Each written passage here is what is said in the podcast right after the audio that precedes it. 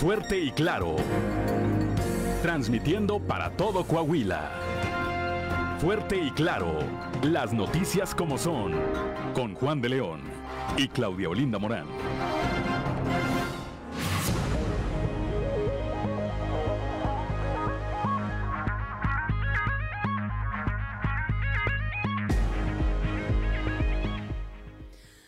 Buenos días, ya estamos en Fuerte y Claro, un espacio informativo de Grupo Región. Hoy es miércoles 31 de agosto de 2022 y hoy se celebra a quienes llevan por nombre Ramón. Saludamos como todas las mañanas a quienes nos acompañan a través de nuestras diferentes frecuencias de Grupo Región en todo el territorio del estado, por región 91.3 Saltillo en la región sureste, por región 91.1 en la región centro, carbonífera, desierto y manantiales, por región 103.5 en la región Laguna y de Durango, por región 97.9 en la región norte de Coahuila y sur de Texas y más al norte aún, por región 91.5 en región Acuña, Jiménez y del Río. Un saludo también a quienes nos siguen a través de las redes sociales por la página de Facebook Región Capital Coahuila. Y ya se encuentra activada también nuestra línea de WhatsApp al 844 155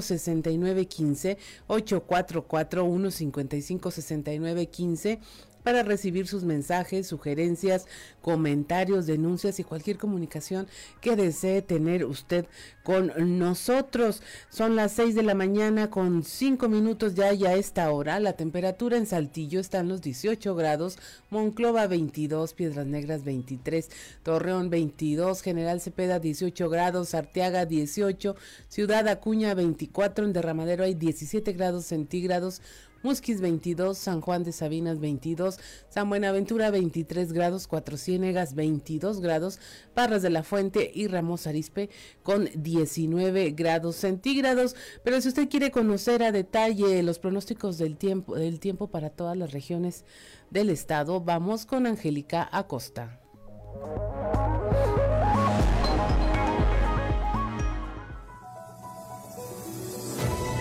El pronóstico del tiempo con Angélica Acosta.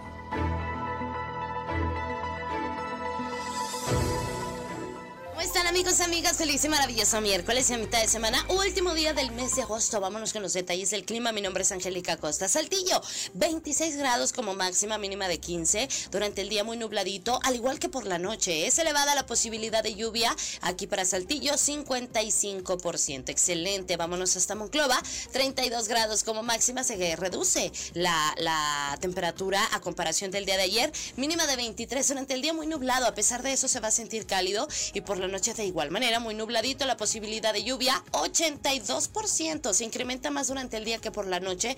Maneja con muchísimo cuidado. Vámonos ahora hasta Torreón. Ahí en Torreón se espera una máxima de 32 grados, mínima de 22 durante el día, muy nubladito, al igual que por la noche. Ok, continúan las probabilidades de lluvia elevadas también aquí para Torreón, 85%. Entonces, por favor, maneje con muchísimo cuidado, tome precauciones, póngase su cinturón de seguridad. Vámonos hasta Piedras Negras, 35 grados como máxima mínima de 24 durante el día, bastante nubosidad. A pesar de eso se va a sentir cálido y por la noche eh, bastante nubosidad de igual manera. La posibilidad de precipitación 95% para Piedras Negras. Ok, bueno, pues ahí está para Piedras Negras. Vámonos hasta Ciudad Acuña, 34 grados como máxima para este miércoles, mínima de 24 durante el día muy nubladito. Se va a sentir cálido, va a estar agradable y por la noche de igual manera un cielo principalmente nublado. También para Ciudad Acuña se incrementa la posibilidad de lluvia más durante el día que por la noche 82%. Vámonos ahora hasta la Sultana del Norte, aquí en Monterrey, Nuevo León. Usted tiene vuelta para allá. Ponga atención, máxima de 34 grados, mínima de 22 durante el día muy nubladito. Se va a sentir cálido, va a estar agradable, ¿verdad? Y por la noche de igual manera, un cielo nubladito. La posibilidad de precipitación ahí para Monterrey también es elevada, así que váyase con muchísimo cuidado. 80%. Continúan las lluvias, amigos, amigas, ya escucharon. Mañana de nuevo cuenta con la previsión meteorológica. Buenos días.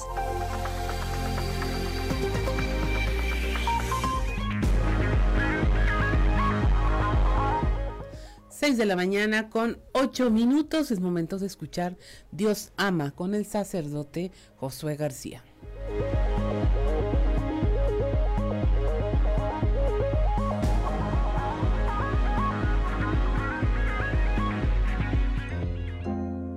Diócesis de Saltillo. Josué García. Dios ama. También cuando afirmamos en el Padre Nuestro que nuestro Dios esté en el cielo, es una invitación a que no se nos olvide que nuestros planes humanos distan en muchas de las ocasiones de los planes de Dios. Al propósito, el profeta Isaías nos dice en el capítulo 55, versículos del 8 al 9, dice, porque los pensamientos de ustedes no son los míos, ni los caminos de ustedes son mis caminos, oráculo de Yahvé. Como el cielo se alza por encima de la tierra, así sobrepasan mis caminos y mis pensamientos a los caminos y a los pensamientos de ustedes. Bueno, pues eh, sin duda alguna es ante el sufrimiento de los inocentes cuando más se hace latente eh, e, esta idea de que los pensamientos y los caminos de nuestro Dios están demasiado lejos de los de nosotros. Y a propósito, me viene a la mente el libro de Job, aquel hombre justo que sufre, que lo pierde todo y que a lo largo de todo el libro que se encuentra en el Antiguo Testamento, Job eh, lanza toda una serie de alegatos, pero también en medio de esos alegatos se manifiesta la confianza que tiene con ese Dios. Eh, al final Dios toma la palabra y en lugar de responderle cada una de las cuestiones que Job tenía, le lanza nuevas interrogantes. Sin duda alguna, Job no recibió respuesta a lo que él le preguntaba a Dios. Por el contrario, se quedó así con sus cuestiones sin resolver. Bueno, pues resulta que eh, así es como son nuestros pensamientos y nuestros planes frente a los planes de Dios. Y entonces lo único que cabe es la actitud de Job, el fiarse plenamente de Él y saber que si hemos decidido confiarnos a Él, por lo tanto entonces estamos eh, de una u otra manera añadiendo nuestra libertad al plan que ese Dios tiene para cada uno de nosotros. Saltillo.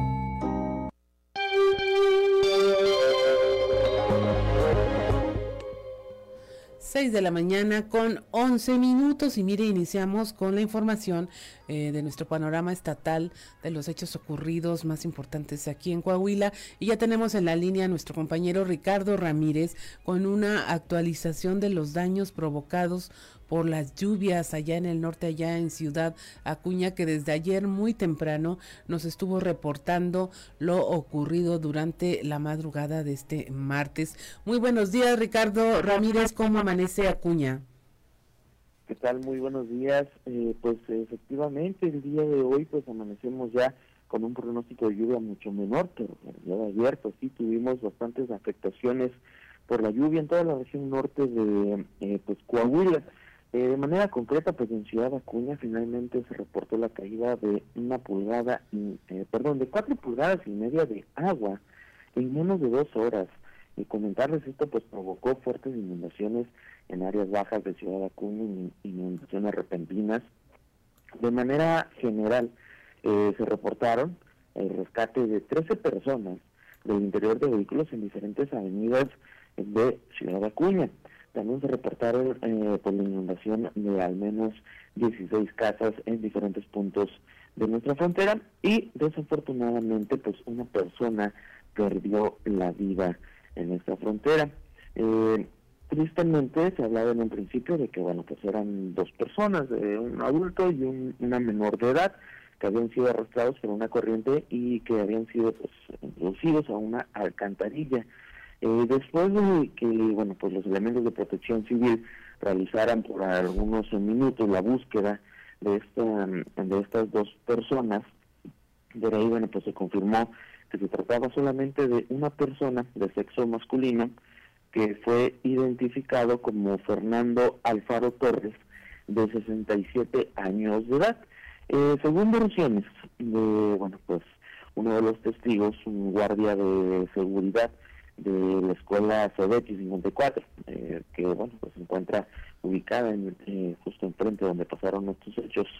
Eh, pues bueno, comentaba que conocía a esta persona y que diariamente pasaba por, por este lugar para vender comida en una de las clínicas y en la misma institución educativa. que refiere el guardia de seguridad, que bueno, pues esta persona diariamente pasaba por ahí por este sector para pues instalar eh, instalar una bicicleta y vender pues algunos eh, pues tacos en, en esta área. Ya una persona muy conocida en este sector. Y bueno, pues comenta que al pasar eh, la fuerte corriente que se, eh, que se crea frente de esta escuela, sobre 54, eh, pues lo arrastró hacia lo que son los tubos de drenaje y desafortunadamente pues murió ahogado. El comentarte, eh, pues también hubo pues pérdidas materiales y grandes afectaciones y es que bueno pues en diferentes puntos de la ciudad se presentaron estos estos escurrimientos bastante fuertes. Se tuvieron eh, pues eh, inundaciones en las clínicas 81 y la clínica 13 donde bueno pues el agua terminó metiéndose a las diferentes áreas en la clínica 13 bueno el área más afectada es el área de consultas eh, ya que bueno pues se metieron alrededor de 5 centímetros de agua en esta clínica 13 en la clínica 81, que se ubica en el centro de Ciudad Acuña, ahí sí se tuvo un poquito más de inundación y es que ahí se alcanzó a los 40 centímetros de agua en su planta baja. Eh, donde, bueno, eh, se vio más afectado, eh, por otro lado, fue en pues una vivienda en, el, en la colonia Granjas del de Valle, donde, bueno, pues una familia pues presentó una inundación de más de 60 centímetros eh, de agua en el interior de su domicilio. Te comento que es un caso pues bastante peculiar debido a que esta casa se encuentra justamente en una de, en una loma en la colonia Granjas del Valle, eh, junto con otros domicilios. Desafortunadamente todo el agua que está captada en esta loma va a dar eh, directamente a este domicilio. Y la situación se empeora porque uno de los vecinos eh, construyó una barda eh, obviamente en su en su terreno pero esta barda pues funciona ahora pues ya como presa eh, lo que ocasiona que toda que todo el agua que es captada se introduzca al domicilio de la señora Olga el cual pues comparte con sus padres y también con sus hijos y nietos. Justamente platicamos con la señora Olga, quien nos hablaba sobre esta situación, y nos decía que justamente la semana pasada acababan de acudir a la presidencia municipal para buscar una solución a este a este problema que ya era muy cotidiano mencionaba que cada vez que llovía pues tenían este problema de inundación. Y que en la presidencia municipal pues le echaron la bolita a CIMAS dijeron que era un problema de CIMAS eh, acudió la señora Olga venían sus padres que son los propietarios eh, originales de la del domicilio. Y en CIMAS les dijeron que pues no que ellos no podían hacerse cargo. Específicamente nos comentaba la señora Olga, eh, habló con el eh, ingeniero José Luis Salinas Galán, eh, gerente del CIMAS, y nos dice pues que no, que ellos no le pueden dar una solución, que propietarios de este domicilio, de hecho justamente escuchamos a la señora Olga que nos habla sobre esta lamentable situación, la cual pues ya autoridades dijeron que pues ellos no van a hacerse responsables.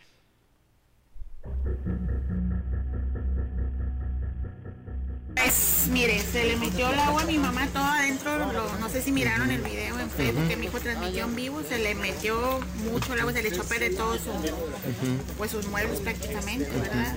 Ya fuimos y hablamos a la presidencia y nos dijeron que fuéramos a CIMAS, que ellos no podían darle solución a esto.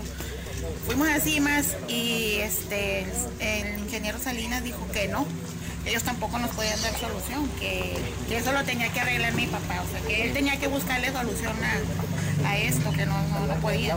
Se mete el agua, mire, de allá de atrás, baja, la que baja también de la loma, toda se mete, este, pues prácticamente mi mamá perdió todo. Esto es siempre, siempre que llueve así, no se le allá, Pues mire, a mi mamá le llegó arriba de la cintura, adentro de la casa.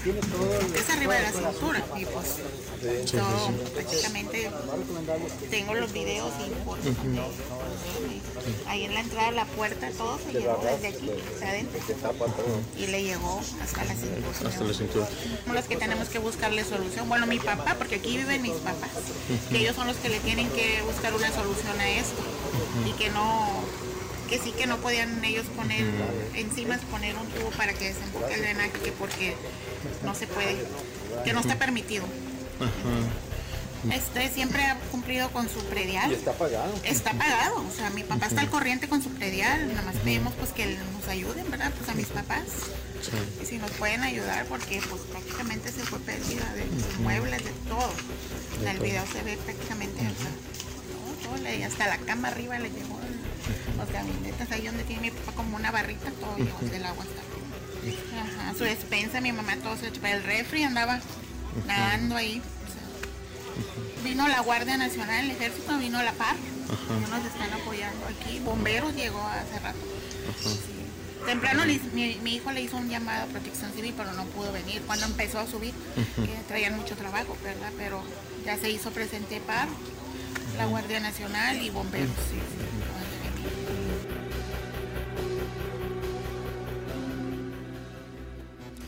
6 de la mañana con 19 minutos, pues dramáticas las imágenes, Ricardo, dramáticas las situaciones que se vivieron el día de ayer allá en Ciudad Acuña.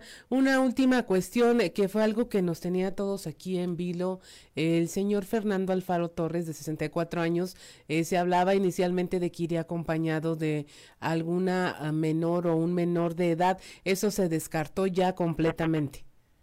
Así es, eh, eh, eh, es lo que se manejaba en una primera versión. Sin embargo, pues después de que se reuniera información por parte de los de las personas que trabajan cerca de este lugar del CDT 54 que se encuentra sobre la carretera Plaza de la Amistad, el guardia de seguridad de esta misma institución educativa, personal que trabaja en la clínica 87 que se encuentra a unos metros de esta misma institución educativa, de una tienda comercial. Y bueno, pues se eh, pues, dio a conocer que se trataba de una persona muy habitual de la zona que se dedicaba a la venta de comida, como te comentaba, el señor Alfaro, este y que siempre llegaba solo, siempre iba solo. Eh, a pesar de que, bueno, pues se confirmó ya después eh, de que esta persona iba sola por la adopción de estas personas, se eh, pues eh, a pesar, bueno, de estas versiones ya de que iba solo este señor, personal de protección civil inició la búsqueda, eh, bueno, inició la búsqueda del cuerpo y también se estaba buscando a pues la supuesta menor, eh, confirmándose que en el interior de la alcantarilla no se encontraban eh, pues evidencias o pertenencias de la menor de edad y bueno pues ya ahora sí reforzado con las, con las versiones de los de los testigos de ahí cerca del área pues se confirmó que efectivamente no no había una menor de edad en el interior, eh, pues bueno, más bien involucrada en esta situación. Así es, eh, pues el,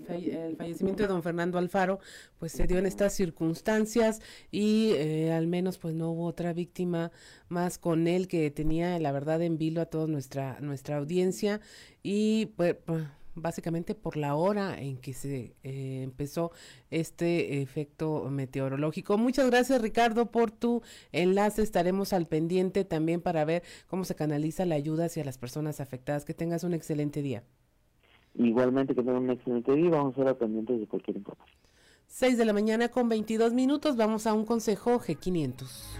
Mañana con 27 minutos y escuchamos nada menos que a los Rolling Stones con Paint It Black, Píntalo de Negro, una canción en la que eh, se mostró el interés que tenía uno de sus instrumentistas en la música marroquí. Usted puede identificar ese sonido que se escucha como de una especie de banjo, que es como un... Eh, sí, como una guitarra pequeña que se utiliza ya en la India y Pakistán. Usted puede identificar ese sonido característico de esta canción de 1966. ¿Te imagina? Ricardo Guzmán nos llevó muy, muy, muy atrás.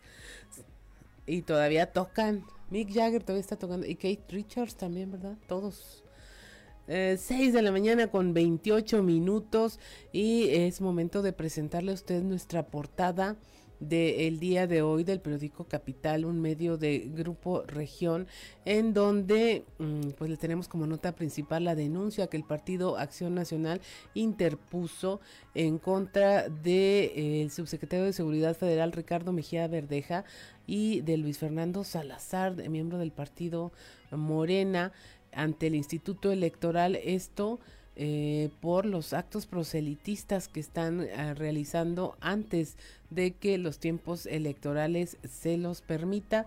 Esta denuncia se presentó ante, el, ante el INE y también ante el Instituto Electoral de Coahuila. Le tenemos también este seguimiento al caso del asilo donde presuntamente fue maltratada una mujer de la tercera edad. Suspendieron las actividades por parte de la Subsecretaría de Regulación y Fomento Sanitario para investigar. Aquí lo que se eh, denuncia es que esta mujer fue golpeada por el personal de esa casa de descanso que tenía menos de dos meses operando. Le hablamos también de cómo los jóvenes son fundamentales en los resultados de un gobierno. Esto lo señala el gobernador Miguel Riquelme en la ceremonia de entrega del Premio Estatal de la Juventud Somos Jóvenes 2022, en donde expuso cómo la juventud es el centro de las políticas públicas de su administración.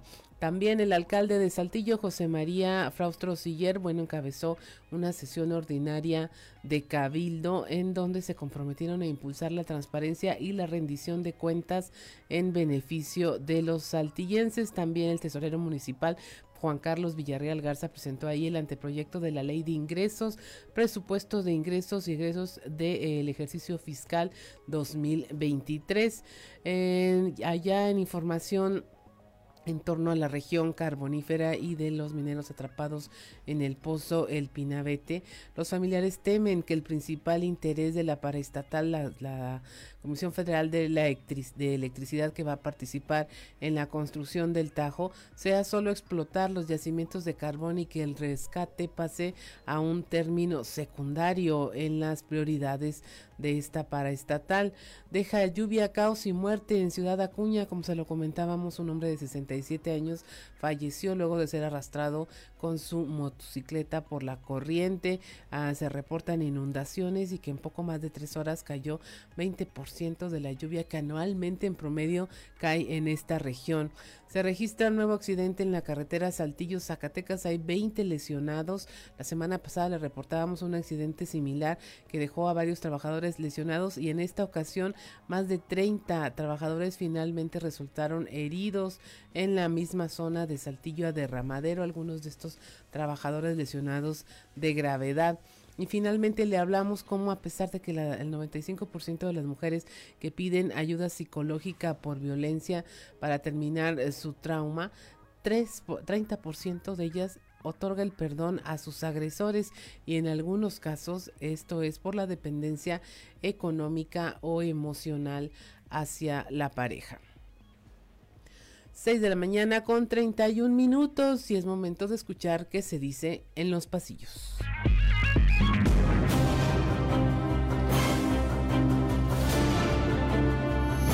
Y en el cartón de hoy, estratega, que nos muestra Laura Velázquez, quien nos está comentando, de haber sabido, hubiera aplicado esta estrategia de rescate desde el principio, la indemnización y el memorial. Difícil tarea la que se le anticipa al nuevo presidente del IEC, Rodrigo Paredes, que si bien tomará las riendas de su cargo hasta el próximo 4 de noviembre, tendrá ya en su escritorio un cúmulo de denuncias relacionadas con el proceso electoral del 2023 que habrá que decir, aún no inicia. Me quiero morir. A las querellas que en su momento han llegado ante el órgano electoral estatal, al menos cinco, se sumará la que ayer la dirigencia del PAN de Elisa Maldonado y Gerardo Aguado llevaron en contra de Luis Fernando Salazar por actos anticipados de campaña mientras que Alina de Lorenzo Córdoba y que aquí representa José Luis Vázquez, llegó una más en contra de la un subsecretario Ricardo Mejía. Y la pregunta de los 64 mil es si ambas autoridades actuarán o la van a dejar pasar. Que ni siquiera pienso decirle obvio. En reacción, habrá que señalar que no bien acababan de presentar los panistas de Coahuila la demanda ante el INE contra Mejía, el acapulqueño de corazón empezó a tundirlos en sus redes sociales, calificándolos de intolerantes y asumiéndose como la verdadera oposición. ¿Pensará el delfín de AMLO que de esa manera se va a ganar simpatías y a cortar distancias con otros suspirantes de Morena que sí han trabajado picando piedra para ganarse un lugar en la boleta? Eh, no me digo, no me parece que este chico sea muy listo.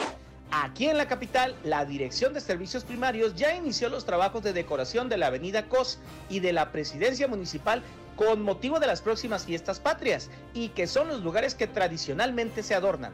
Caso similar a lo que ocurrió ya en Palacio de Gobierno, en donde los adornos con motivos patrios tienen ya unos días instalados.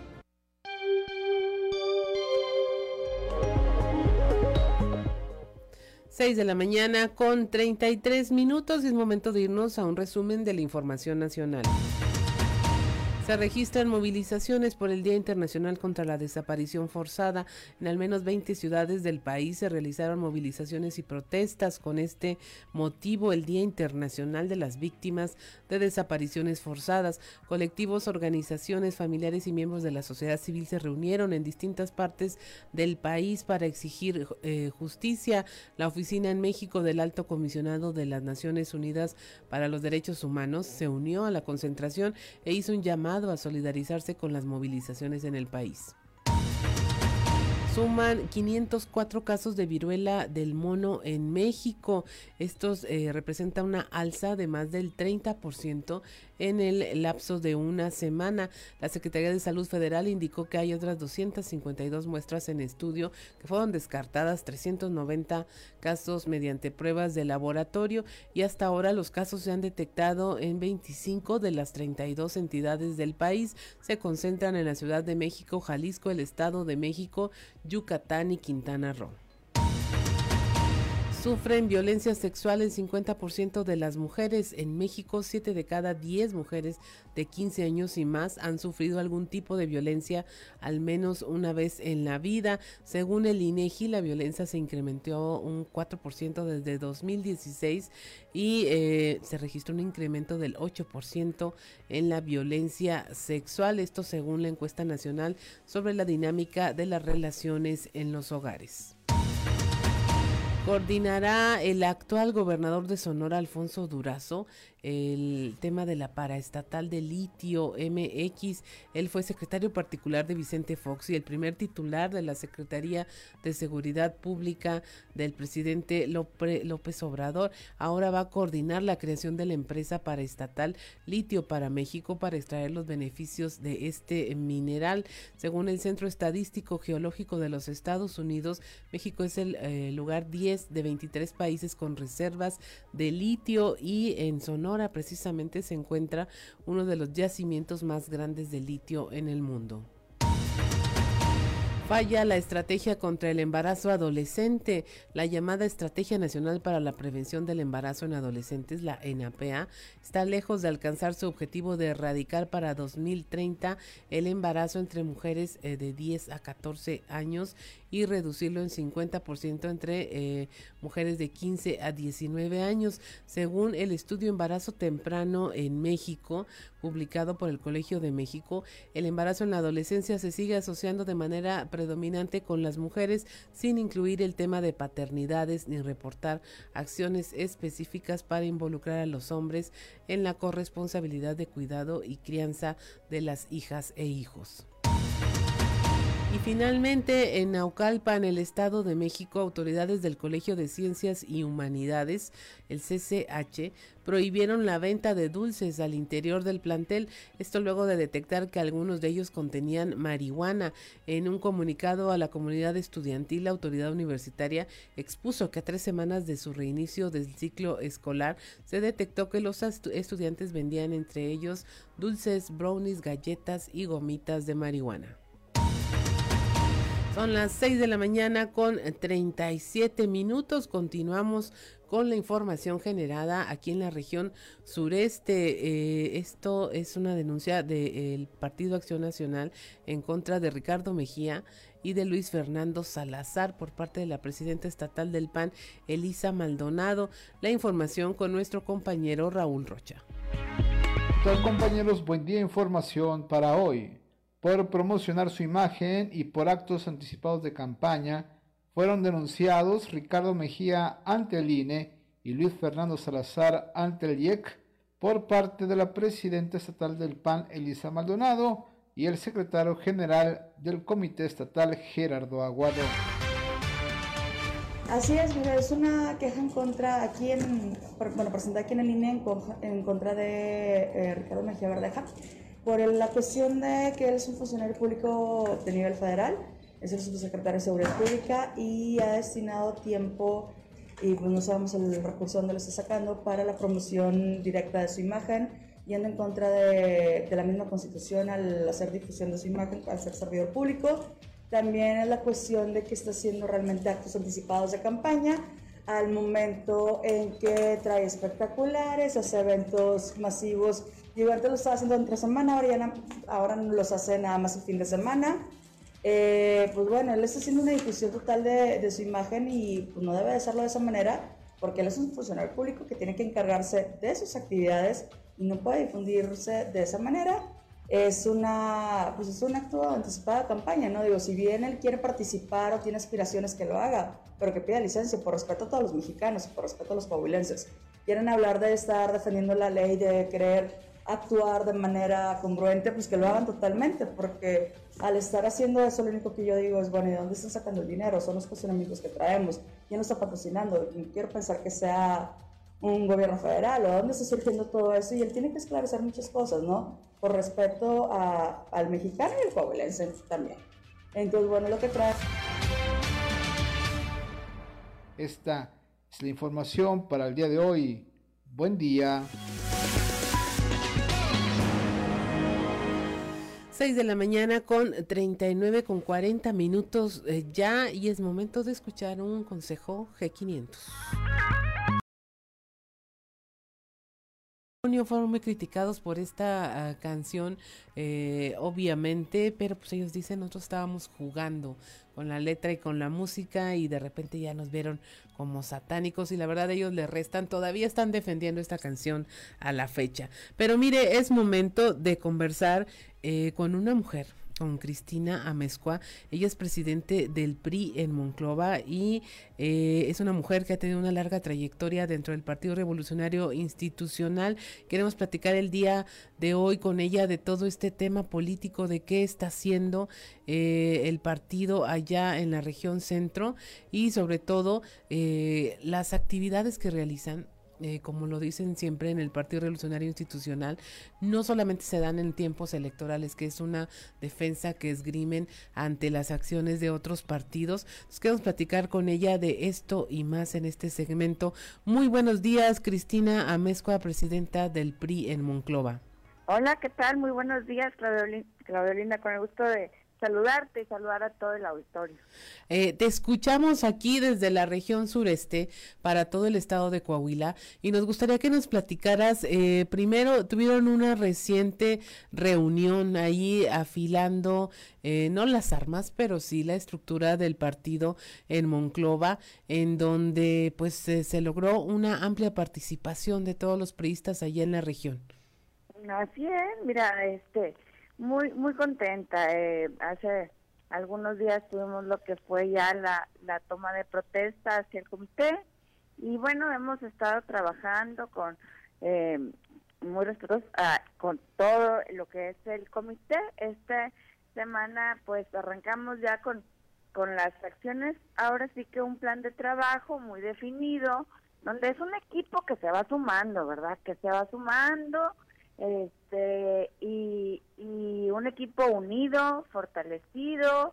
Hemos estado viendo los diferentes eh, sectores, organizaciones, eh, eh, alguna parte de clase política, eh, los exalcaldes y, y bueno, listos para, para el 2023. Yo creo que eh, el trabajo que haces como legisladora, que hacen todos los legisladores del partido, se refleja en la capacidad de convocatoria a la hora de reunir a la militancia. Tengo entendido que hubo, si bien hubo grandes ausencias, la verdad es que eh, también hubo una gran convocatoria. Bueno, no, no, la verdad es que hemos, hemos, los que se han convocado ahí han estado, ¿verdad? Sí. Este, no, no ausencias, creo que eh, ahorita hay muy buen ánimo y te digo, y ahorita hay que ir, ir sumando, somos un partido fuerte, a mí me queda claro, somos el mejor partido de México y te digo, y está, está unido y sobre todo con las ganas de trabajar en equipo, yo siempre comento aquí, no es el tema de Cristina, no es Roberto Plata, es el tema de que todas las voces de los periodistas de Monclova se escuchen y que, y que trabajemos en equipo y en unidad. Ah, Entonces, importante la experiencia, importante los jóvenes, importante todos los sectores aquí en el PRI de Monclova que vemos. Así es. Vemos tu trayectoria eh, muy amplia. eh, desde ser eh, funcionaria de la administración municipal, eh, has estado muy relacionada con el término de, con el tema de los recursos, has sido eh, directora de egresos de la presidencia regidora, luego presidenta eh, en una primera instancia del Comité Municipal del PRI en Monclova, diputada local suplente, regidora, coordinadora en la Secretaría de Desarrollo Social, administradora local en la Secretaría de Finanzas y finalmente diputada federal.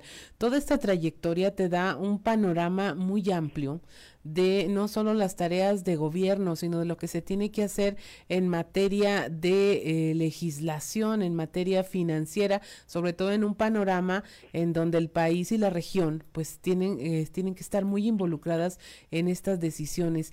Eh, ¿Qué opinas de la situación que se vive ahorita en la región centro?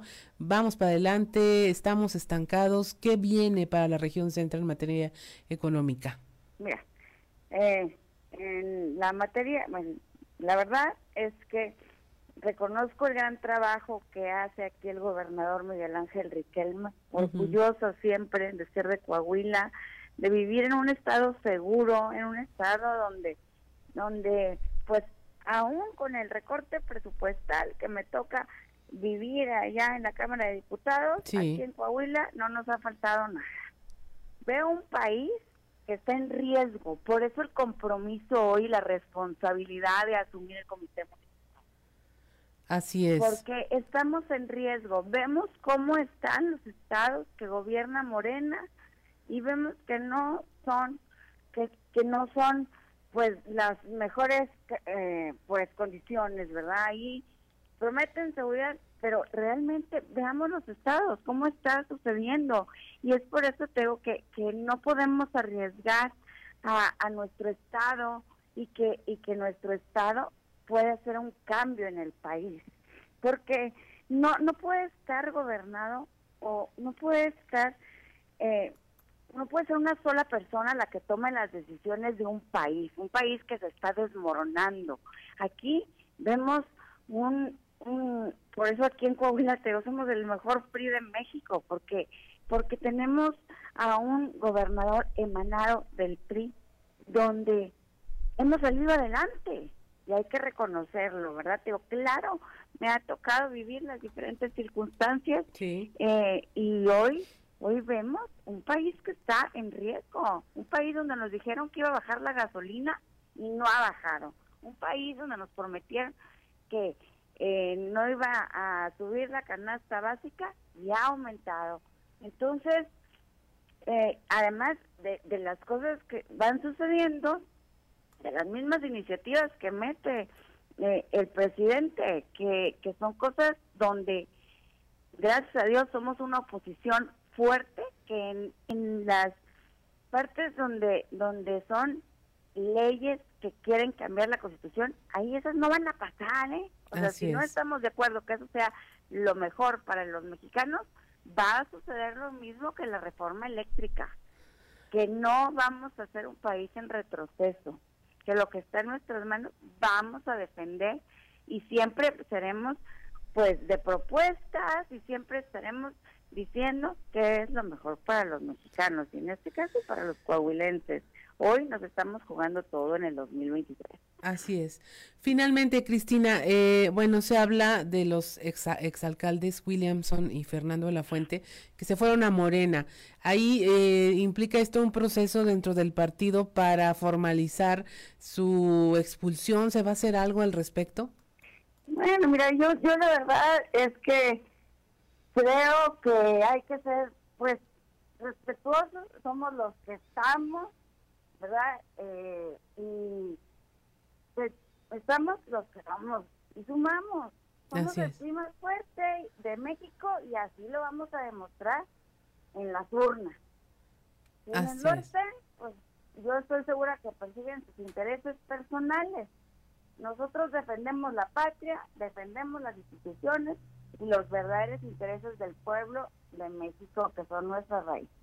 Así es, el PRI tiene una militancia muy seria al respecto, muy comprometida.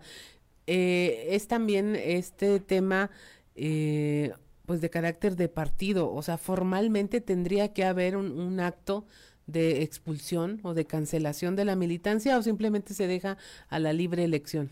Mira, fíjate que justamente el lunes estuve con los exalcaldes y estuvieron todos, eh, todos los que han sido presidentes. Faltó la señora Nini, que era su cumpleaños, un tema personal. Sí. Este, y me dio mucho gusto escucharlos tan comprometidos, tan echados para adelante, tan puestos y decir, eh, vamos a, a, sumar, vamos a, a seguir trabajando, vamos a estar reuniéndonos. Fíjate, yo planeaba un consejo consultivo con, con clase política, exdiputados, exalcaldes, y, y bueno, se, se dio ver primero a los exalcaldes, estamos pendientes de ver a los exdiputados, pero este, con ese entusiasmo, con esas ganas de sumarse, de aportar su experiencia, creo que es un tema que eso lo vamos viendo, si de expulsión o no expulsión. Ahorita yo estoy concentrada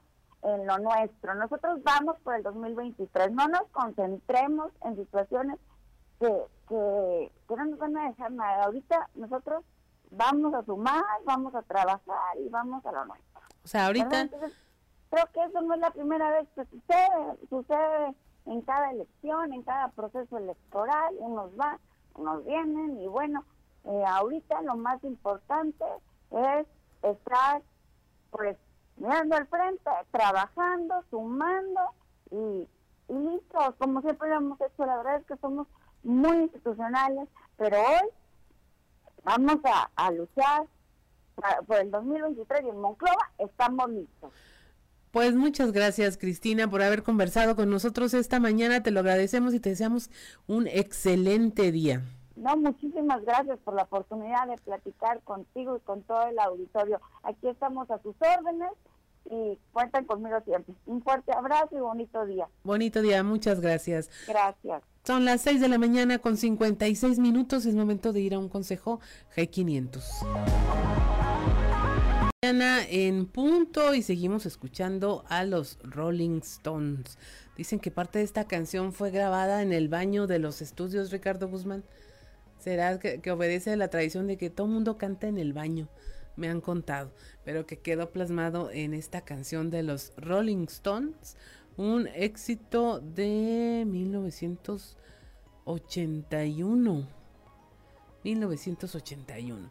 Y bueno, continuamos con la información y vamos con nuestra compañera Norma Ramírez desde Piedras Negras, en donde nos habla de cómo en los casos de violencia de género el 30% de las mujeres otorga finalmente el perdón a los agresores en un fenómeno que nos va a explicar en voz de Carolina de Hoyos, quien es titular de esta dependencia municipal encargada de atender la violencia de género. Buenos días. La información desde Piedras Negras es la siguiente. A pesar de que el 95% de las mujeres que acuden a la instancia de la mujer piden ayuda psicológica para terminar con su trauma por haber sido víctimas de violencia intrafamiliar, en donde posterior de poner una denuncia por esta acción, pues dijo la titular de la dependencia municipal, Carolina de Hoyos, quien anexó que el total antes señalado, pues aproximadamente un 30%, está otorgando ya el perdón a sus agresores, volviendo al círculo vicioso. Y en muchos casos es por depender económicamente o sentimentalmente con su pareja agresiva. Esta es la información. Y la otra, que cuando es problema de adicciones, en el momento en que el hombre está bajo las sustancias de esas adicciones, es muy violento y es muy agresivo, cuando se le pasa el efecto, pues ya pide perdón, ya promete que no lo va a volver a hacer, entonces luego hace que las mujeres en ese sentido se detengan a poner la denuncia, ¿verdad? Que tienen que poner. Entonces es como un círculo vicioso, vuelven a caer y les vuelven a prometer, entonces ahorita queremos trabajar este, grandemente en eso. Pues mira, hubo una mujer que fue a dar al hospital porque su marido le pegó con un este, mazo en la cabeza. Este pues los golpes, ¿verdad? Este, ha habido dos hospitalizaciones así que han estado fuertes, este, que les quitan a los niños también, se los llevan y se los llevan a veces bajo las influencias de las drogas y las influencias del alcohol, o sea, realmente es algo ahí muy peligroso, ¿verdad? Para Fuerte y Claro, Norma Ramírez. 7 de la mañana con 3 minutos. Vamos ahora a la región carbonífera con nuestro compañero Moisés Santiago, que nos eh, cuenta cómo los familiares de los mineros pues temen que el tajo que, con el que se busca rescatarlos pues solo sea para sacar el carbón. La información con Moisés Santiago.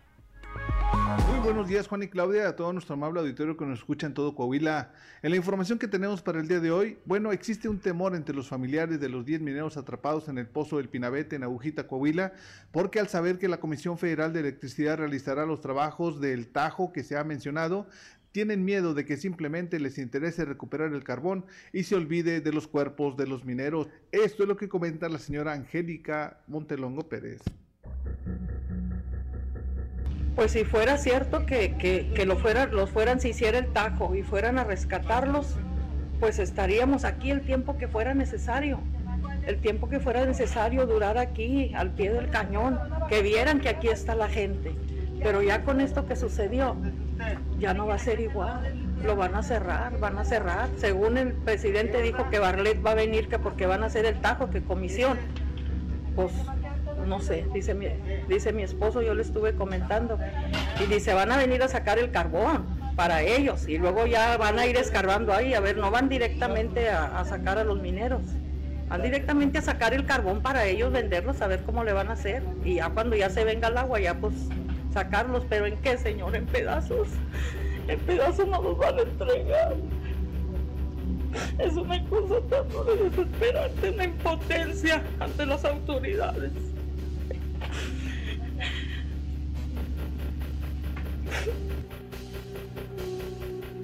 Bueno, pues esta es la información que ha prevalecido hasta este momento en cobertura especial desde el Pozo del Pinabete, su amigo y servidor Moisés Santiago. 7 de la mañana con 5 minutos, así la situación allá en la carbonífera. Aquí en la región sureste, eh, los colegios no podrán impedir que los alumnos se pinten o se tiñan el cabello. La información con nuestro compañero Néstor González.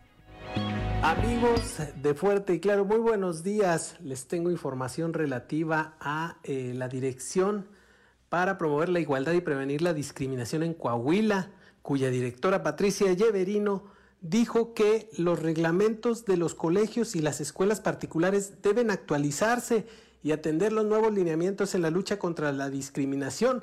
Esto al referirse a que los colegios no pueden prohibir, óigalo usted, no pueden prohibir que los alumnos acudan a clases con el pelo pintado o con un look en particular, siempre y cuando atiendan eh, los eh, lineamientos de los uniformes. Y en cuanto a los uniformes, también si una persona decide eh, portar la vestimenta que es eh, asignada tradicionalmente a otro género, eh, está en su derecho de acudir. Si un niño se siente identificado con el género femenino, tiene el derecho por ley de acudir con una falda, si él así lo decide, a clases. Vamos a escuchar lo que dijo Patricia Lleverino.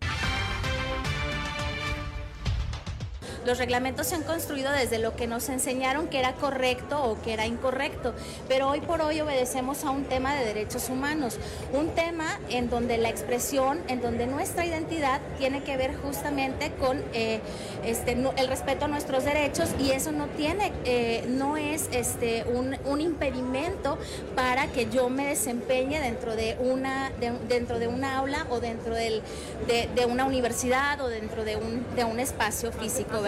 Entonces, en razón de ese, de ese derecho, pues las personas pueden expresarse, pueden identificarse y acordémonos que este, eh, mi color de tinte, mi, mi expresión física, mi forma de vestirme, mi apariencia no tiene que ver con mi desempeño académico.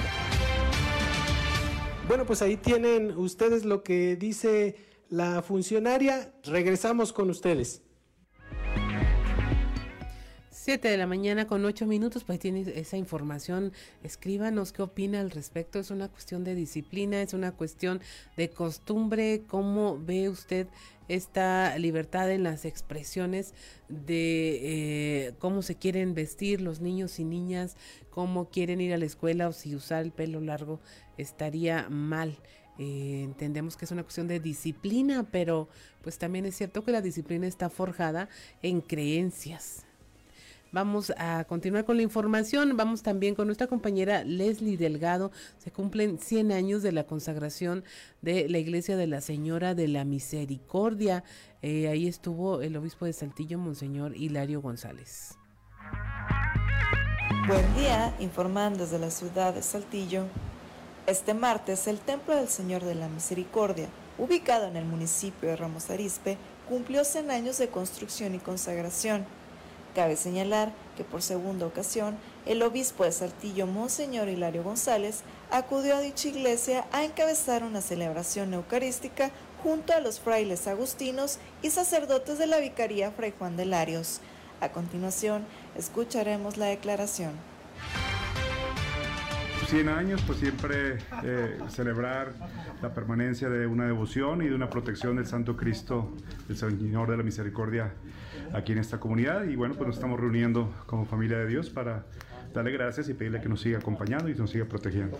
Vemos este, muchos fieles la importancia que tiene este tipo de, de, misas. Bueno, pues eh, siempre los aniversarios en nuestra cultura mexicana son muy importantes, ¿verdad? De todas las instituciones, familia, escuela, este, y pues mucho más aquí en nuestra iglesia y hablar de 100 años pues es este, todo, toda una tradición, ¿verdad? Que le damos gracias a Dios y queremos que nos siga ayudando. ¿Quiénes lo acompañan?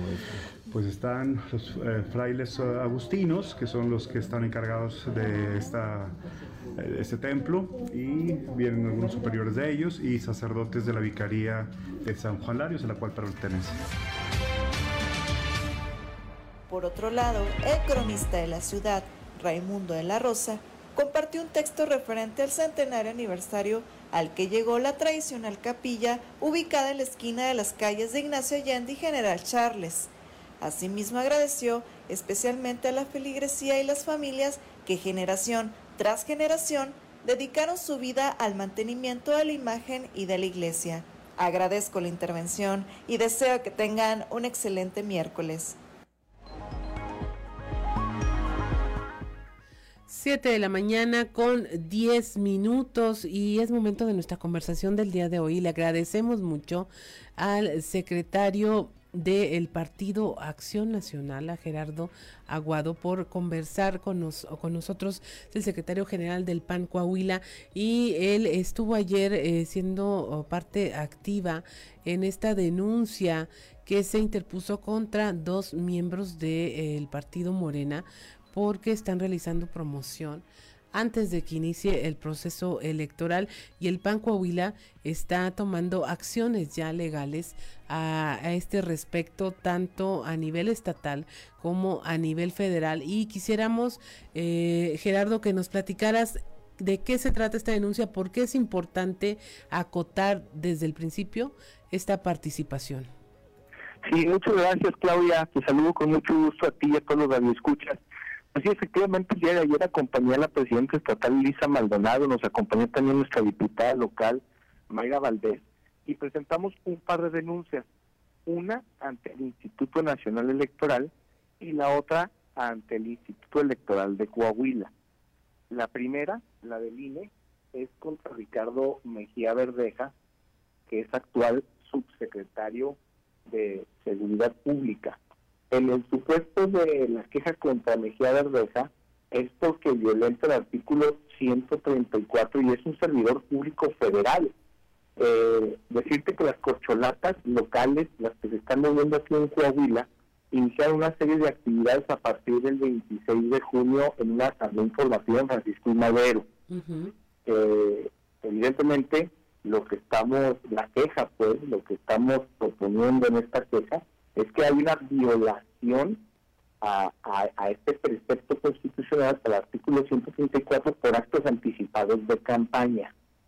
Eh, ¿A qué se refiere? Además de este evento masivo que tuvieron en Francisco Madero, ha sostenido este subsecretario de Seguridad reuniones públicas, ha puesto espectaculares a lo largo y ancho del estado de Coahuila, tiene mensajes publicados en su cuenta oficial de Facebook, pero que es una cuenta oficial que había, fíjate lo grave, es de su es de, de, su cargo que ellos ostenta, de subsecretario, es decir, en esa cuenta oficial eh, va a conocer lo que hace en el día a día como subsecretario, pero también lo que está haciendo hoy como candidato o como precandidato aspirante, mejor dicho. ¿sí? Este, pues, obviamente se dirige a la ciudadanía general, publicita la plataforma electoral de Morena en, su, en esa misma página, eh, con la finalidad, tal vez, pues posicionarse, ser, ser, ser de los que puedan el día de mañana contender en la elección del 2023. Y en el caso de Luis Fernando Salazar, que es el mismo supuesto, pero se presenta ante el Instituto Electoral de Coahuila por configurarse actos anticipados de campaña a nivel local. Luis Fernando Salazar es un actor ciudadano, no ostenta un cargo público federal, por eso se presenta a nivel local esta queja. Y de igual manera, en el caso de Luis Fernando, como los otros aspirantes, inicia con, con actos anticipados de campaña en una asamblea informativa en Francisco y Madero. Este, se ha dirigido pues a la ciudadanía en general, ha puesto mamparas espectaculares, trae perifoneo terrestre y fíjate nada más, perifoneo aéreo también, trae unos aviones o avionetas que están perifoneando desde las alturas. Entonces, eh, pues obviamente igual que la energía de Reja pretenden estas dos figuras promocionarse ilegalmente eh, a través de espectaculares con supuestas revistas que no existen, que es una modalidad que utilizan muchos precandidatos o aspirantes siempre para darle la vuelta a la ley. Eh, el anuncio pareciera el espectacular como si fuera una revista y directamente de ellos, pero ya la despachatez fue que conforme fue avanzando el tiempo, eh, mutaron de esas revistas allá hacerlo de manera directa, ¿eh? o sea, ya, ya es un tema de cinismo absoluto y, y, utilizan también organizaciones ciudadanas, como si fueran asociaciones civiles que se están impulsando o como si fueran voceros de, estas asociaciones civiles. Entonces, era muy importante hacerlo desde ahorita, pues para dejar un precedente, para que les amarren las manos, para decirles que en Coahuila y en México la ley se respeta, para evitar cualquier acto cínico que tiene un trasfondo, Claudia, el grave problema es que, al igual que su jefe, el presidente López Obrador, eh, hace una alusión, yo me acuerdo en aquellas épocas cuando era precandidato, precandidato o aspirante López Obrador, que decía, al diablo las instituciones. Pues hace cuenta que sus corcholatas, tanto a nivel federal como las locales de aquí de Coahuila, hacen lo mismo. Al diablo las instituciones, al diablo la ley. Eso es lo que diariamente posicionan en su actuar. No les interesa esperar a que inicie un proceso para poder promocionar su imagen. No les interesa, en el caso de Mejía de Oreja, que es más grave aún, no les interesa eh, poder cumplir cabalmente con el cargo que ellos tentan. Imagínate qué gravedad es subsecretario de Seguridad Pública, Claudia. Es decir, eh, el país está ardiendo, se está cayendo pedazos en materia de seguridad y en otras materias, pero en el, en el tema de seguridad para los mexicanos es un tema que hoy valoramos mucho los coahuilenses, la seguridad, tú lo sabes. pero no todos pueden gozar de una seguridad de Zacatecas, de Colima, de Sonora, de Baja California, de Michoacán. Los estados gobernados por Morena hoy son los más inseguros del país. Y mientras este señor se publicita, mientras hay un feminicidio en Nuevo León, este señor se publicita. Mientras hay fusilados en Michoacán, este señor anda haciendo carnitas asadas aquí en el estado de Coahuila. Mientras se vende droga, hay balaceras, hay tiroteos, este señor anda aquí en el estado de Coahuila como subsecretario de Seguridad haciendo campaña para poder aumentar su nivel de conocimiento y ser candidato en 2023. Fíjate qué grave. Ayer esta persona, Mejía Verdeja, subsecretario de Seguridad, saca un video en respuesta a la queja que presenta el PAN, diciendo una sarta de tonterías. Yo lo que lo cuestionaría a, esta, esta figura, a Mejía Verdeja, es, oye, dime más bien tú qué se siente ser tapete de la delincuencia organizada y de los criminales que todos días se burlan en tu cara por pisotear la seguridad de nuestro país, seguridad de la que tú te deberías de estar haciendo cargo Y esto tuvo una alusión porque él decía que la queja la presentábamos porque ya estábamos de rodillas en una alianza, que éramos tapetes de revolución institucional, y nada más dejado de la realidad. A ver, este es un tema de legalidad.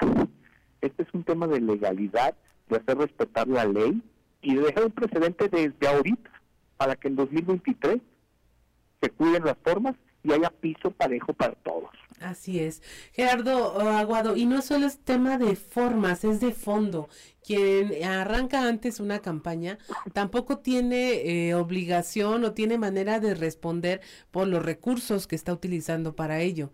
Y aquí en este país el tema de los recursos pues es muy grave, o sea, suele estar asociado a corrupción, suele estar asociado a financiamientos indebidos y esto es algo que me gustaría que a nuestra audiencia le quedara claro porque luego en un país en donde se asume como que quien pega primero pega dos veces o, se juega con estas ventajas eh, eh, que finalmente son una ilusión porque se está violando la ley, esto tiene un trasfondo, no solamente es ser adelantado o, ser alcanzado, como dicen eh, las señoras de antes, sino que está violando una ley que tiene que ver también en cómo se financian estas campañas.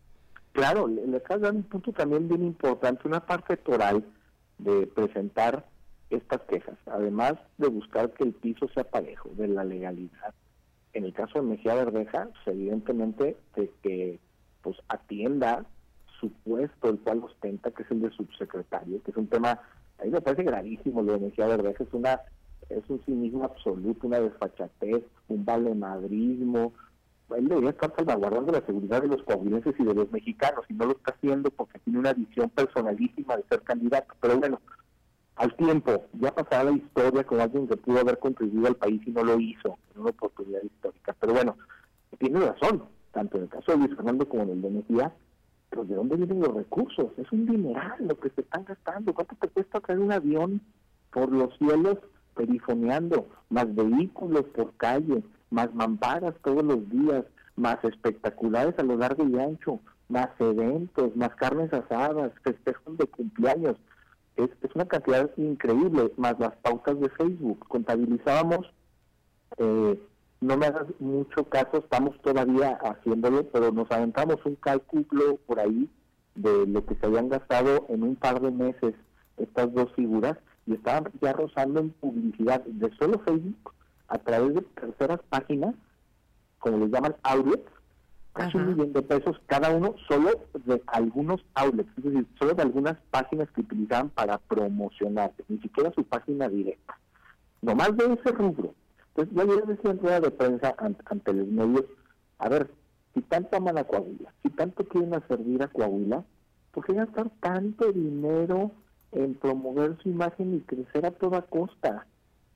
Ya queda de manifiesto, ya ha habido elecciones anteriores, anteriores o periodos preelectorales anteriores en donde se, se logra crecer muy poco en estas épocas, porque la ciudadanía está concentrada en su día a día podrás meter todo tipo de publicidad y la ciudadanía está concentrada en su día a día, cómo salir adelante, cómo sobreponerse a la crisis que inició por COVID-19, a la crisis económica y a la crisis en materia de salud, que por cierto el gobierno federal no ha atendido y que sigue un desastre. Así es, sin duda, sin duda, Gerardo, hay muchos temas en torno a todo esto. Nos gustaría eh, seguir platicando en otro momento de estos, de estos procesos electorales, pero te agradecemos mucho encarecidamente que nos hayas tomado esta llamada eh, para hablar de este tema porque clarificamos de qué se trata. Aquí es legalidad, es eh, lo que le toca hacer a cada quien y finalmente, pues esto es en favor de que los ciudadanos sepan de qué se trata. Además, pues ya se tumbó una candidatura por una situación eh, similar al pasado proceso electoral, pero se ve como que hay actores políticos que no lo entienden. Muchas gracias, Gerardo. Gracias a ti, Claudia. Te mando un fuerte abrazo y saludos a todos los que escuchan. Muchas gracias, excelente día. Siete de la mañana con 22 minutos vamos a un consejo G500. Con 27 minutos. Si nos, si nos sigue a través de la radio, escuchó eh, Satisfaction eh, con los Rolling Stones, una canción de 1965, pero que ha sido versionada. Yo creo que en todos los idiomas y por una gran variedad de intérpretes. Seguramente aquí en México la recuerda con varios Alejandra Guzmán, Gloria Trevi. Eh, en Estados Unidos también ha habido varias versiones de esta canción y pues ya es prácticamente un himno en los karaokes. Son las 7 de la mañana con 28 minutos y no sabemos si le hace al karaoke o no don Antonio Zamora, pero ahorita le vamos a preguntar a ver si es carioquero o no. De corazón está allá en la región centro y seguramente nos tiene eh, noticias de cómo está la situación por allá, no solo en el tema político, sino en el clima. Dice que dicen que va a haber muchas lluvias. Muy buenos días, don Antonio. Buenos días, Claudia, ¿cómo estás? ¿Ya trae chalupa el bolero o no? Y buenas. ¿Te acuerdas de esa de que decías chalupas buenas? La chalupa y buenas. Chalupa y buenas. Pues, este, oye, fíjate que ya dos veces eh, ha caído aguacero tremendo. Sí. Eh, en el primero, bueno, sí creo que sí, sí te lo comenté el viernes, ¿no? De, de cómo se inundó mi carro. Este, por tonto además, pero bueno, dicen que hay cosas que uno no puede ocultar y esa es una de ellas. Oiga, pero siempre, sí arrancó, ¿no? Ya está bien. ¿Dónde? Sí arrancó, ya no tuvo mayor no, daño. Fíjate, fíjate que no, no, hubo problemas con eso, ¿eh? O sea, y, arrancó rápido. Mi, mi temor era que, que le, entraba, le estaba entrando agua por el mueble y que no le vaya a llegar al motor y entonces sí, no. Entonces por eso la, la premura del tiempo, pero todo bien. Y, y creo que hay cuando menos dos, dos casas afectadas por el aguacero, dos viviendas afectadas. Y, se afectaron simple y sencillamente porque el al propietario de, de, una casa se le ocurrió hacer una bardita, se dio el agua y ándele mi chulo, entonces ahí son, son, son los problemas que, que suceden. Por otro lado, te quiero comentar que la Universidad Autónoma de Coahuila, Claudia, necesita 500 millones de pesos ipso facto, o sea, rápido, para poder pagar las pensiones. Ya no tiene, no tiene dinero para las pensiones. Eh, sabemos, hasta donde sabemos, el, el rector de, de la Universidad, Salvador Hernández Vélez, eh, anda en la Ciudad de México, hasta donde sabemos, eh, junto con los directivos de la Asociación Nacional de Universidades, se entrevistan hoy con diputados federales, pues a quienes les van a pedir que les echen la mano con lana, ¿no? Porque ya van en los tres, eh, estos tres años de, gobierno de, de, de Morena, pues no ha habido recursos para, para los eh, planteles educativos superiores, ¿no? Y, y, están padeciendo problemas pues graves como lo que está sucediendo en Coahuila con, los pensionados, o sea, no hay lana, pues. Y pues, ¿tú crees que saquen algo si no sacaron nada en tres años, eh, Claudia? No, pues no. Va a estar, va a estar como difícil, muy difícil este tipo de cosas, ¿no? pero dicen que no hay lucha que la que no se hace y ahí anda Salvador Hernández Vélez en México y, va a haber también este pues implico que deben estar reunidos con los de los otros directivos de las o con otros rectores del país para luego ponerse de acuerdo e irse a platicar con los diputados federales pues ya ver qué sacan ojalá ahí saquen billuyo porque mira a propósito de sacar, lo más seguro es que los 10 cuerpos de los mineros de, de, Sabinas se vayan, se vayan a quedar allá adentro eh, del pozo. Eh, sabemos que el gobierno federal está intentando por todos los medios de que acepten la indemnización. Eh, ¿Por qué? Porque con esto, Claudia, se acabó la búsqueda, se acabó, se acabó el taponamiento de, de donde se está saliendo el agua y demás, y colorín colorado. Y este cuento se ha terminado y al gobierno federal le urge terminar con esto por todo las, el asunto mediático que está trayendo eh, este problema que ya es un asunto internacional. Así es, don Antonio, pero se imagina, están prometiendo sacarlos de pasta de conchos. Así lo prometió el presidente dos veces, en campaña y luego ya de presidente. Sí, ya, ya hasta iniciaron la instalación de pilotes y no sé cuánto, digo yo, pues sí suenan como que son promesas muy vanas. Sí, definitivamente. Yo creo que, pues bueno, ya los familiares van a decidir si dicen, bueno, pues ok, dame mi lana, lo que me corresponde, pues ahí, ahí déjalo abajo, no, ahí déjalo adentro, pues eso es lo que va a pasar. Lamentable que se jueguen así con las tragedias mineras, caray. Así es. Don Antonio, pues mire, aquí nos está preguntando la audiencia que si usted es carioquero o no. ¿Que si soy qué? Carioquero. ¿Qué es eso? Que le entra al karaoke en las fiestas. Ah, no, yo no canto ni cuando me baño. Mujer. Porque dicen aquí tiene voz así media de rockero, aguardentosa, como que... ah, no, eh, sí, sí tengo voz aguardentosa, sí, pero... Para otros fines. pero tengo 20 años que no ingiero, que no tomo una gota de alcohol. Entonces es aguardentosa para otros fines, no para cantar. No, yo creo que más bien traigo voz de hombre Muchas gracias, don Antonio. Como siempre, un placer platicar con usted. Hasta mañana. Hasta mañana. Siete de la mañana con 34 minutos. Así que si usted cree que se lo va a encontrar en un karaoke a don Antonio, no, no canta. Dijo que no no le entraba. Y mire, precisamente allá en la región centro, como nos comentaba don Antonio Zamora, están en alerta por pronóstico de 10 días de lluvia. Nuestra compañera Guadalupe Pérez nos tiene la información. Muy buenos días, saludos desde la región centro. Agustín Ramos, director de Protección Civil en Monclova, alertó ante el pronóstico de 10 días de lluvia. Toman precauciones sobre todo aquellas personas que viven en zonas de riesgo como este, el arroyo de la barrera.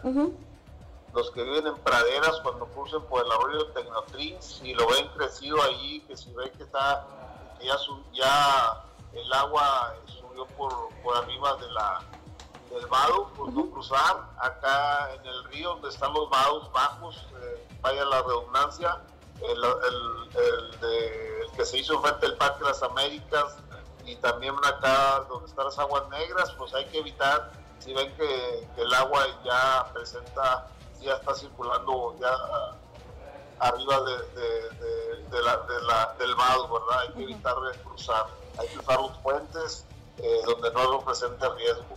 ¿A partir de cuándo empiezan estas lluvias o este pronóstico? Pues a partir de hoy empezó, tenemos altos pronósticos, esperamos que esta lluvia eh, nos caiga, Lupita, porque aquí el problema en Bucova es que tenemos que las nubes este, se nos van por los, por los vientos, se nos van el, el, que hace el cañón entre el Cerro del Mercado y, el Cerro de la Gloria, ¿verdad? Entonces, pues esperemos que sí, sí nos llueva aquí, ahora sí sobre mojado, porque ya, ya cayó agua. Tal como preciso ya se conoce cuáles son las zonas de riesgo, sin embargo también comenta que se están tomando todas las acciones pertinentes por parte de la Corporación de Protección Civil y Bomberos para vigilar las zonas donde hay escurrimientos naturales. Saludos desde la región centro para Grupo Región Informa, Guadalupe Pérez. 7 de la mañana con 36 minutos. Continuamos con la información. Hay otro accidente en la carretera a Zacatecas. Néstor González nos informa.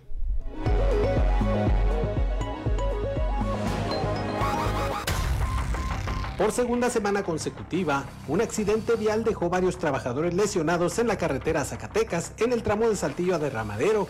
En esta ocasión, más de 30 trabajadores resultaron heridos, algunos de ellos de gravedad, luego de que el chofer de la unidad de transporte de personal tratara de rebasar por el acotamiento, chocando contra un camión de plataforma.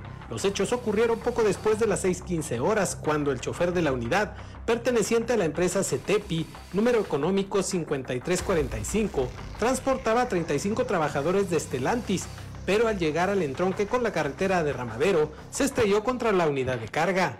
Los trabajadores que viajaban en la unidad sufrieron diversos golpes y 13 de ellos, 10 hombres y 3 mujeres, debieron ser trasladados con lesiones de consideración por elementos de bomberos y la Cruz Roja de Saltillo, así como ambulancias de Estelantis.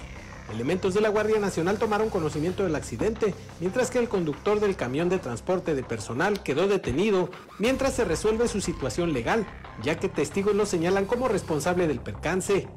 Apenas la semana anterior se suscitó un accidente en la misma carretera, pero a la altura de la angostura, donde ocho trabajadores resultaron con lesiones, una mujer con heridas de consideración, cuando una minivan de la empresa Lipu se volcó en una de las curvas de esa vía. Para Grupo Región, Néstor González. 7 de la mañana con 37 minutos. Mire, en una actualización de eh, la información relacionada con el asilo de ancianos La Purísima, tras una denuncia de abuso físico en contra de los adultos mayores, las autoridades de la Subsecretaría de Regulación y Fomento Sanitario suspendieron temporalmente la operación de este asilo en Saltillo. Ahí, bueno, hay acusaciones de una mujer eh, que fue golpeada por personal de esa casa de descanso que tenía menos de dos meses operando. La Secretaría de Salud aclaró que la suspensión no tiene relación con esos hechos, sin embargo, se detectó que no cuenta con la licencia sanitaria correspondiente y carece de buenas prácticas sanitarias. Se colocó un sello de clausura en las puertas para que los responsables subsanen estas deficiencias, es decir, que eh, fueron suspendidos por no contar con un aviso de funcionamiento según la Secretaría de Salud y no por este tema de el eh, maltrato hacia una adulto mayor. También le tenemos eh, la versión de Elsa Vázquez Sánchez, una de las enfermeras y socias del asilo La Purísima, que dice que pues en efecto que hay detallitos que omitieron porque pues tienen poco tiempo que se abrieron las instalaciones.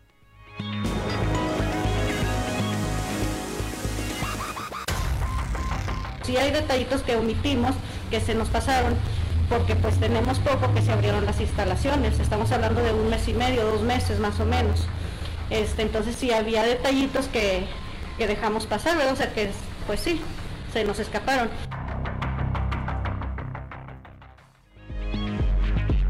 También Edgar Villa, un enfermero y socio del asilo, dijo que la señora que los acusa tenía un comportamiento agresivo y que presuntamente ya tenía los golpes cuando la, la llevaron ahí es una persona muy violenta.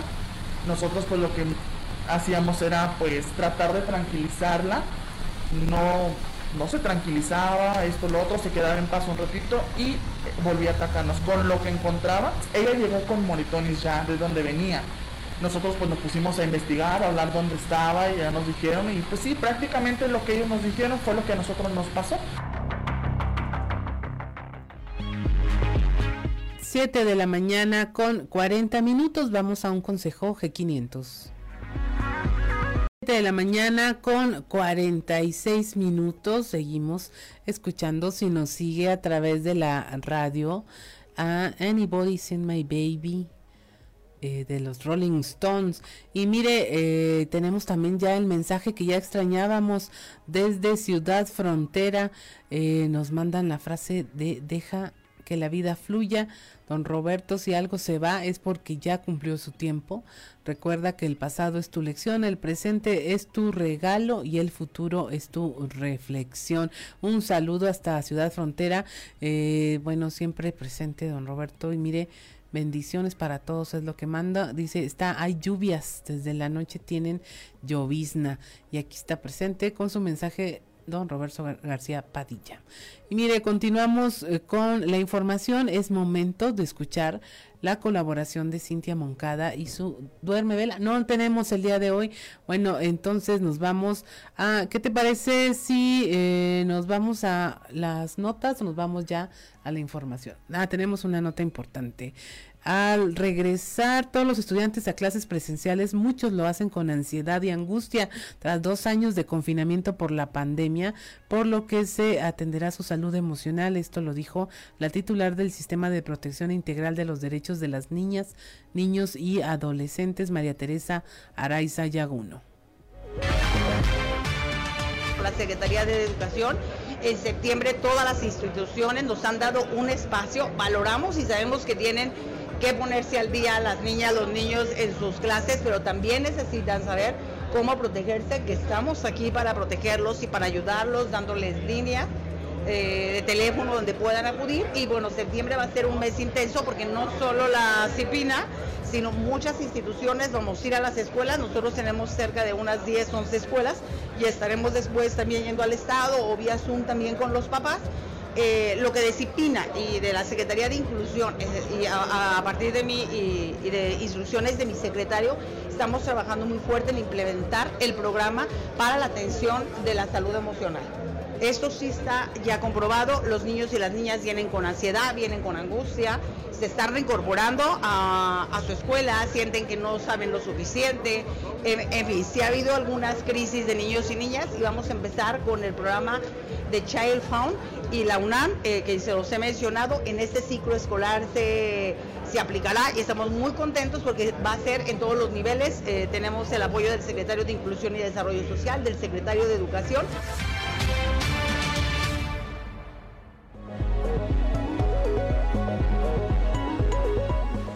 7 de la mañana con 49 minutos. Mire, ayer se llevó a cabo la entrega del Premio Estatal de la Juventud Somos Jóvenes 2022. Esto, esta ceremonia se realizó en el patio central del Palacio de Gobierno. Ahí eh, el gobernador Miguel Riquelme entregó eh, los eh, premios a 11 jóvenes destacados de aquí de Coahuila. Ángel Misael Pedrosa Rangel fue galardonado por excelencia académica secundaria. Diana Michelle Olague Rodríguez por excelencia académica de la preparatoria. Anuar Sebastián Hernández González por excelencia académica de, ah, de universidad. Irving Adrián González Lara por ciencia y tecnología. Gerardo Agustín Santoyo García en la categoría artística y cultural. Jahan González eh, Rangel en inclusión social. Carol Maricel Sánchez Alvarado en deporte, Jorge Mellado Vallejo en emprendimiento, José Manuel Lastra Cardiel en la juventud con discapacidad, Oscar Daniel Galindo Becerra en protección y cuidado del medio ambiente y Jordi Alan Saucedo de la Peña por compromiso y liderazgo social. A todos ellos una felicitación. Ahí el gobernador Miguel Riquelme pues eh, dio su mensaje de que los jóvenes son fundamentales para que los resultados de equilibrio, estabilidad y progreso se den en un gobierno. Durante la sesión ordinaria de Cabildo, el alcalde José María Frastro Sillera, quien Saltillo reiteró que dentro de su administración se trabaja para impulsar la transparencia y la rendición de cuentas en beneficio de las y los saltillenses. Eh, también el tesorero municipal Juan Carlos Villarreal Garza presentó ya el anteproyecto de la ley de ingresos, presupuesto de ingresos y presupuesto de egresos para el ejercicio fiscal 2003. También se puso a la orden de la Comisión de Hacienda, Patrimonio, Cuenta Pública y Gastos Médicos y del Cabildo en general para cualquier aclaración. 7 de la mañana con 51 minutos y es momento de irnos al mundo de los deportes con Noé Santoyo. Resumen Estadio con Noé Santoyo.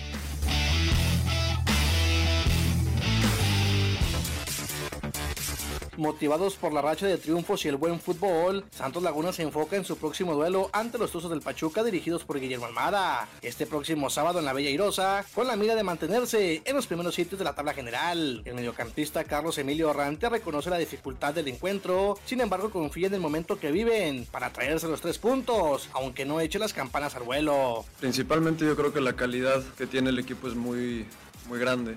Sería adelantarme a, darte un resultado como así porque venimos trabajando día a día, semana con semana, mejorando partido a partido y, creo mucho en el trabajo que estamos haciendo. lo hemos demostrado con, las victorias como tú mencionas, pero no por eso podemos conformarnos, tenemos que seguir trabajando sabiendo que todavía queda bastante torneo por delante y nuestros objetivos los tenemos muy claros. Ahora que la selección mexicana femenil ha tocado fondo, Charlyn Corral pide que se empiece desde cero, que todo se limpie y que le expliquen el por qué no es llamada a la selección. Desde los Panamericanos de 2019, Charlyn ha sido vetada del equipo nacional y ella acepta que parece una represalia, porque no es de las que se quedan calladas. La cirugía del hombro izquierdo de Fernando Tate Jr., que estaba programada para esta semana, ha sido oficialmente pospuesta. Los padres de San Diego confirmaron que debido a que el pelotero estaba sufriendo de síntomas relacionados a un virus gripal, la operación será reprogramada para fecha posterior. El equipo también confirmó que los síntomas que presenta Fernando Tate Jr. no están relacionados con el COVID-19. Sin embargo, por precaución ha preferido tomar la decisión de posponer el procedimiento y estarán ofreciendo información sobre la nueva fecha en la que se llevará a cabo más adelante. La selección mexicana de básquetbol derrotó en calidad de visitante a Brasil por 82 a 72 y mantiene vivo el sueño de ir al Mundial de 2023 que se realizará en Filipinas, Indonesia y Japón. Sin el jugador de la NBA Juan Toscano, quien decidió no viajar a tierras sudamericanas para quedarse a entrenar con su equipo de los Lakers de Los Ángeles, México contó con una muy buena actuación de Paul Stoll e Irving Lávalos, quien aportaron 16 puntos cada uno para la victoria. Y así el quinteto tricolor deja su marca en 5 ganados por 3 perdidos, a 4 juegos de que concluya la eliminatoria. Torres de Tijuana no pudo activar su ofensiva en el segundo juego de la serie de campeonato de la zona norte y cayó 4 carreras a una ante Sultanes de Monterrey. Con la derrota, el conjunto fronterizo complicó su situación en esta instancia que otorga un boleto a la serie del Rey, al ceder los primeros dos compromisos de esta disputa a ganar cuatro juegos. Con un sencillo de Jesús Favela con casa llena que pegó en la barra del jardín central, los Diablos Rojos del México dejaron en el terreno a los Leones de Yucatán, a quienes vencieron con pizarra de 11 carreras a 10 en 11 entradas en el primer juego de la serie de campeonato de la zona sur. Resumen Estadio con Noé Santoyo.